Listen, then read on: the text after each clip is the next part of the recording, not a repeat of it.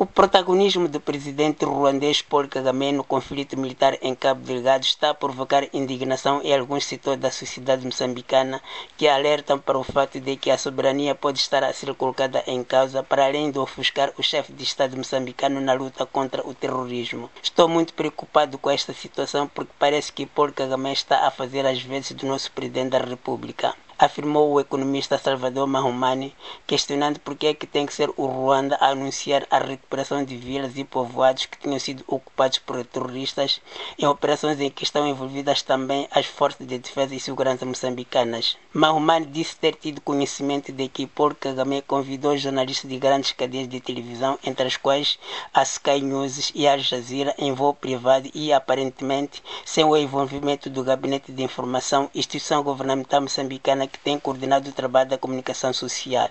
E esse jornalista ira do Ruanda, diretamente para Cabo Delgado, disse: Fernando Manzi editor do jornal eletrônico Media Fax e diz que isso não só ofusca o chefe de Estado na gestão do conflito militar em Cabo Delgado, como também coloca em causa a soberania moçambicana. Quando o assunto acontece como tem estado a acontecer, em que assistimos a este cenário de, do presidente Paul Kagame, é a partir do seu território, convidar 10 órgãos de, de imprensa, maior parte até estrangeiros para vir fazer trabalho em território moçambicano, bom, acaba causando alguma estranheza, alguma indignação. Mas tudo isso surge mais do ponto de vista do que se pode considerar como autoestima do nosso lado, não é? E Moisés Mabunda afirma que isso acontece porque Moçambique sempre esconde a informação sobre o conflito militar em Cabo Delgado que começou a realça com pequenos ataques a áreas remotas daquela província. É difícil de perceber e aceitar que esta guerra tenha começado sem sequer ter havido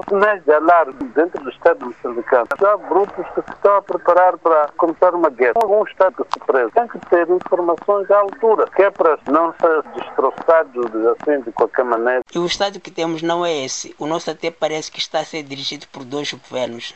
Repare que Kagame nem sequer veio a Maputo como mandam as regras protocolares. Critica Fernando Mbani. Temos o presidente Nelson de um lado e temos o presidente Kagame do outro lado. Estão a dirigir o mesmo território. Em relação a estas coisas de soberania, é neste momento até em que depois do governo ter se defendido tanto eh, em torno da necessidade de garantir a sua soberania, quando rejeitava a vinda da tropa estrangeira, é nesses momentos que nós poderíamos agora questionar. Mas então, onde é que está a nossa soberania? Se efetivamente, do ponto de vista prático, estamos a notar que algumas coisas que acontecem cá entre nós parece que são decididas em outros fóruns, pelo menos não cá. Todo esse engajamento ruandês em Cabo Delgado é gratuito? Interrogam-se algumas pessoas. Banzi diz que não. Sabemos que não há ofertas completamente gratuitas. Então, estando o presidente Kagame a financiar, compreende-se que realmente é momento de tomada de decisão relação a algumas coisas, seja exatamente o Ruanda a tomar. Aí colocando claramente em causa a soberania nacional. De Maputo para a Voz da América, Ramos Miguel.